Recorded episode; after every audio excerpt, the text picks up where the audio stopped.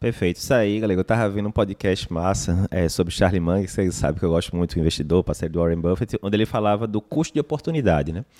Custo de oportunidade é aquilo. Na hora que você está fazendo uma coisa, ah, digamos, eu decidi ir para o cinema com minha esposa. Beleza. Então, naquelas duas horas que você está indo para o cinema, você não está indo para vários outros cantos. Né? Então, você poderia ter ido para um restaurante, que seria melhor. Você poderia ter visto Netflix em casa e não ia perder tempo nem dinheiro para ir no cinema. Então, você está perdendo a oportunidade de fazer várias outras coisas porque você escolheu fazer uma. Ok. A gente vê muito custo de oportunidade em medicina de forma geral. Por exemplo, você é médico recém-formado, você vai começar a dar plantão de pronto-socorro. Se você tivesse, digamos, 10 horas para estudar alguns assuntos, você ia estudar o quê? Os assuntos que mais caem, né? Cefaleia, doutorasca. Você não vai, é, não vai estudar, tipo, Steven Johnson no primeiro plantão que você vai dar, porque a chance de você pegar um Steven Johnson é muito pequena, né? Na prática é muito fácil, porque a gente tem a, o feedback da realidade, o que é mais importante estudar e o que não é mais importante estudar.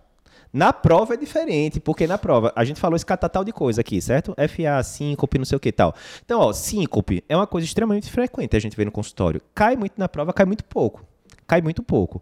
Já fibrilação atrial cai demais. E aí, por exemplo, o que é que é mais comum você ver no seu dia a dia? Uma síncope, vasovagal, alguma coisa do tipo, ou uma síndrome de Wolff-Parkinson-White. Óbvio que síncope é mais frequente no dia a dia de consultório. Ou seja, se você for estudar para a vida, estude síncope primeiro, porque é mais frequente. Mas na prova, quase todo ano cai uma questão de Wolff-Parkinson-White, enquanto que não cai todo ano questão de síncope. Ou seja, você tem que saber, é o que a gente sempre brinca, né, galera, que a prova é um jogo.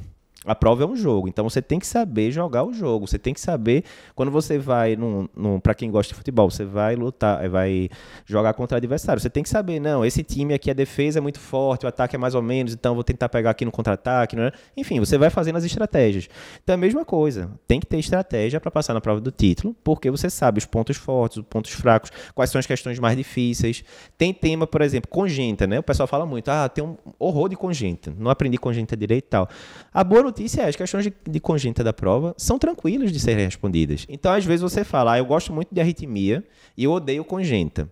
Mas aí você chega, não, cai muito mais arritmia do que congênita na prova. Então eu acho que eu estou tranquilo. Aí o que é que acontece na hora? Termina caindo a questão de QT longo, que você não está vendo no dia a dia, você erra, mesmo sendo um assunto que você gosta, né, de arritmia.